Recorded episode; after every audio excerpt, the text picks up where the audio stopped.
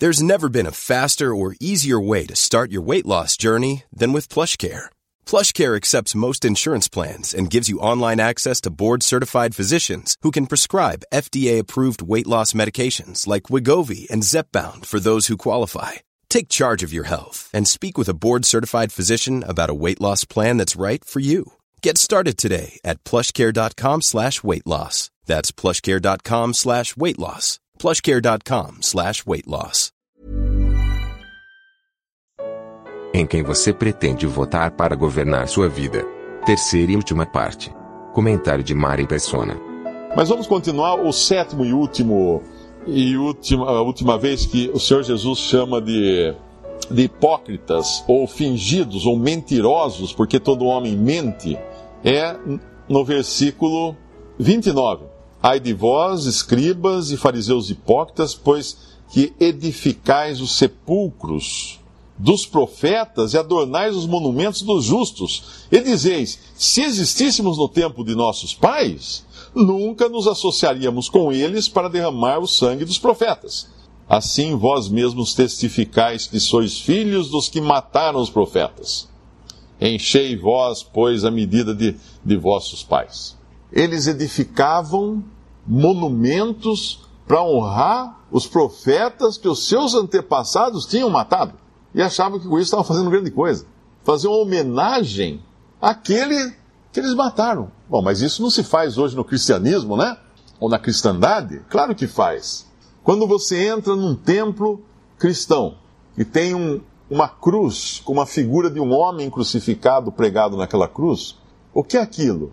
É uma homenagem à, à coisa mais horrenda que os homens fizeram, que foi pregar Jesus numa cruz. Está ali, mostrando: olha o que nós fizemos. Olha o que nós fizemos quando Deus enviou seu Filho ao mundo. Porque os homens quiseram fazer isso.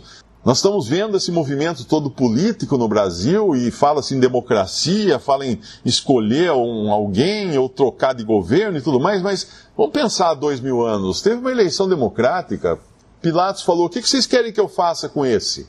Esse que se diz filho de Deus.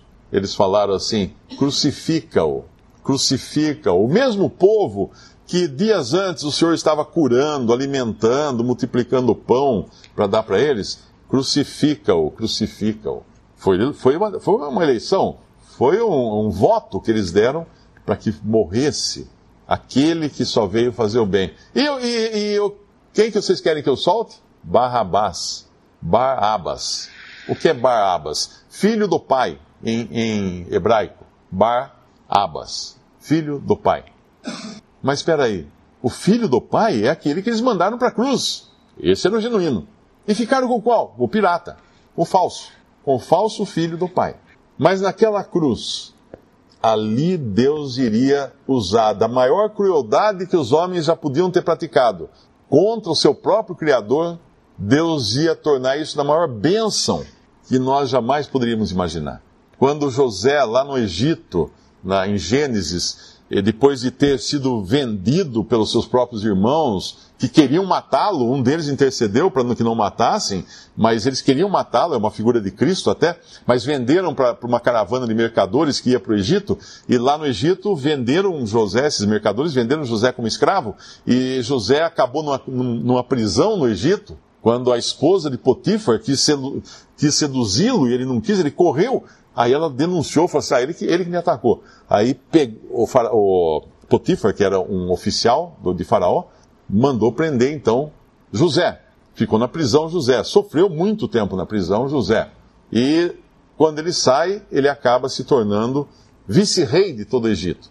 Enquanto isso, a sua família lá passando fome porque tinha tido uma carestia muito grande na terra, uh, na terra de Canaã até que os seus irmãos vêm ao Egito para comprar cereais, porque havia abundância. José sabiamente soube como agir durante os sete anos de, de abundância para guardar para os sete anos de, de carestia que viriam depois.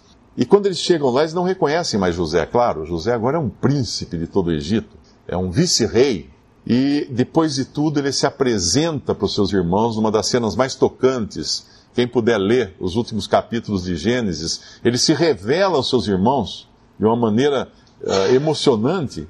E ele fala assim: Não se preocupem, eu não vou fazer nada com vocês. O mal que vocês intentaram contra mim, Deus transformou em bem, para que muitos vivam, para que muitos sejam salvos. Deus fala hoje, olha, humanidade, o mal que vocês intentaram contra o meu filho ali na cruz, eu transformei em bem, para que muitos sejam salvos. Porque na cruz do Calvário, Cristo morreu não como um mártir, não como um tiradentes, não como uma pessoa abnegada, ele morreu como um sacrifício substitutivo. Ele morreu no lugar do pecador culpado, o, o inocente morrendo no lugar do culpado para nos levar a Deus. Mas chegando agora às conclusões disso, quem realmente governa os seres humanos? Quem governa você? É uma religião?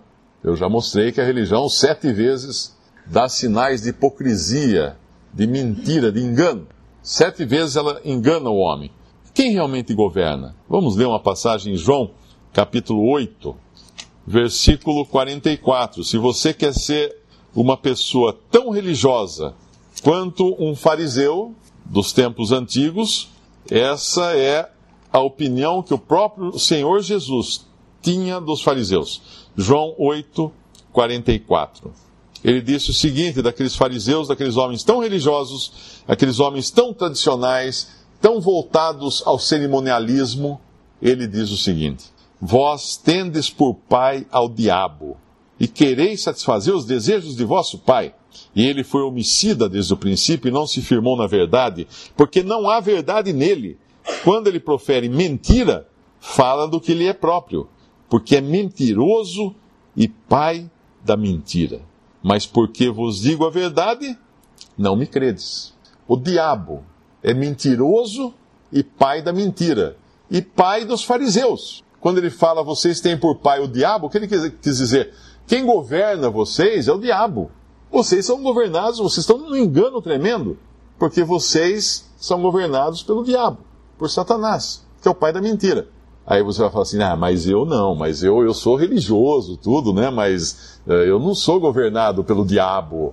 Eu, não, eu, eu sempre fui bonzinho desde criança, nasci, sempre fui obediente aos meus pais, nunca fiz nada errado, nunca matei, nunca roubei, nunca bebi, nunca fumei, nunca fiz nada de errado na vida. Eu sou uma pessoa honesta, trabalhadora e etc e tal. Muito bem, você não é fariseu. Então quem governa você mesmo?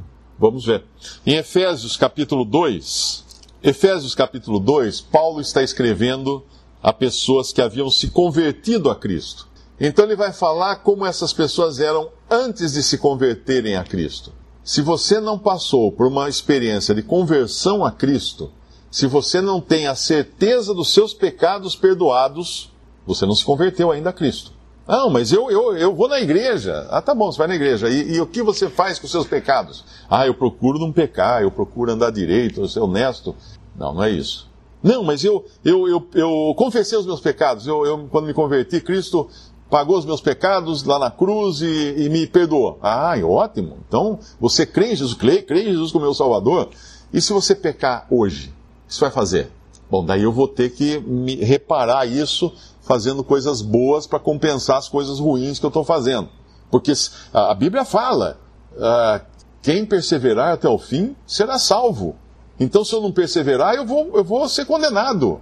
Bom, essa salvação que fala em Mateus 24 é a salvação da carne, do corpo. Numa época quando haverá uma grande tribulação, os judeus lá na Palestina estarão sendo perseguidos, e aquele que perseverar até o fim, que for firme até o final, ele, ficar, ele ficaria salvo, a salvo, o seu corpo não morreria, a sua vida ficaria salva. Para ele poder entrar com o corpo e tudo, vivo, andando, caminhando, no reino milenial de Cristo que ele vai estabelecer então. Porque na continuação da mesma passagem de Mateus 24, o Senhor fala assim: se aqueles dias não fossem, não fossem abreviados, nenhuma carne se salvaria. Nenhuma carne se salvaria. Corpo humano, percebe? Então, perseverar até o fim. E ainda que alguém pense que perseverando até o fim será salvo, então ele já não está mais crendo em Cristo como Salvador.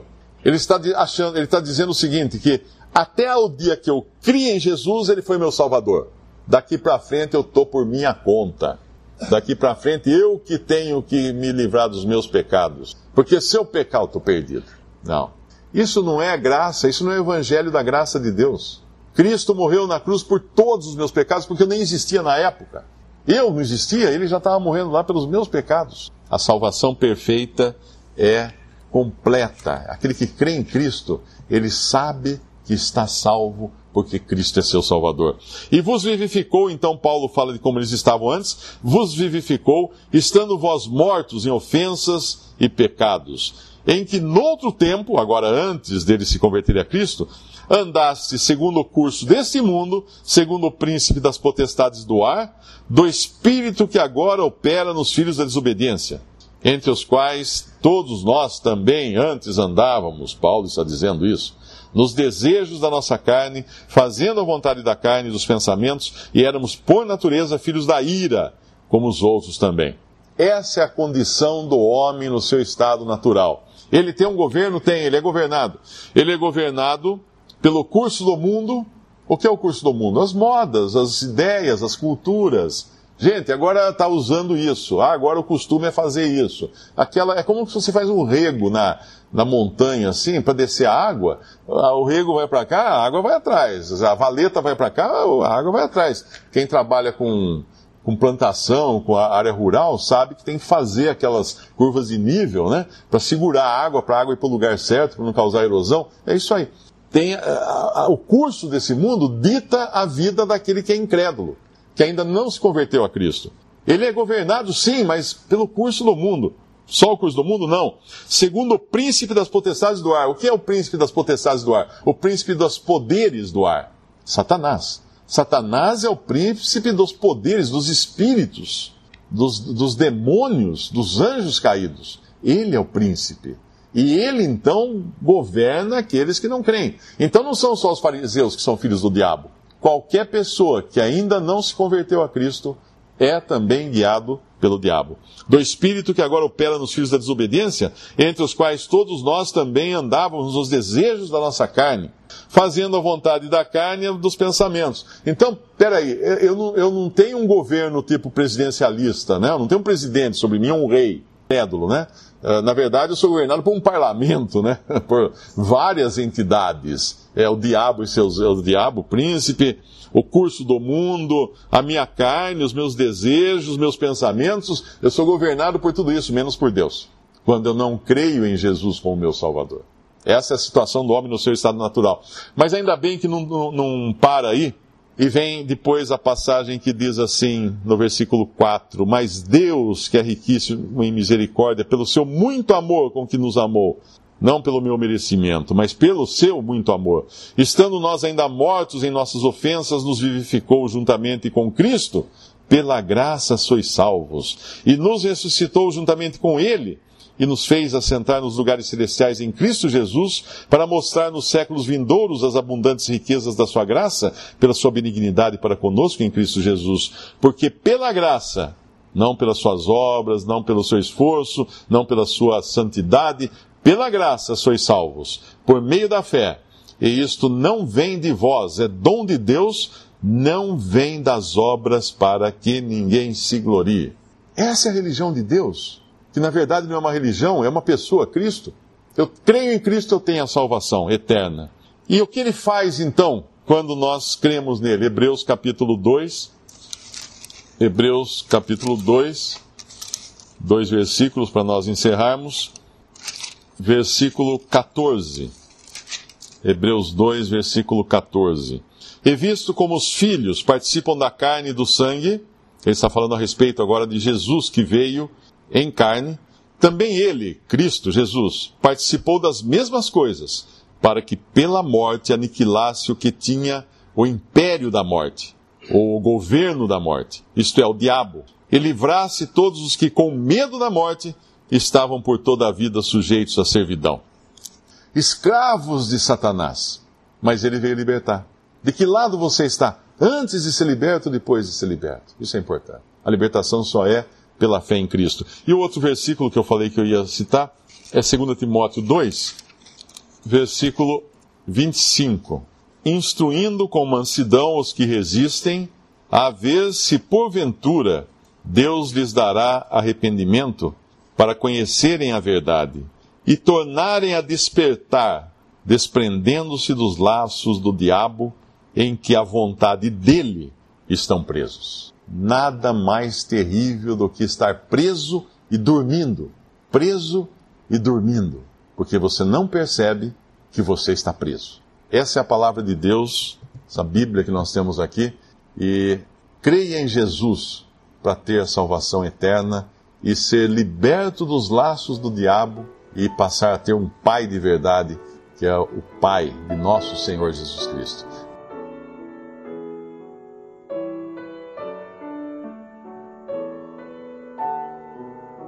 Visite respondi.com.br. Visite também 3minutos.net.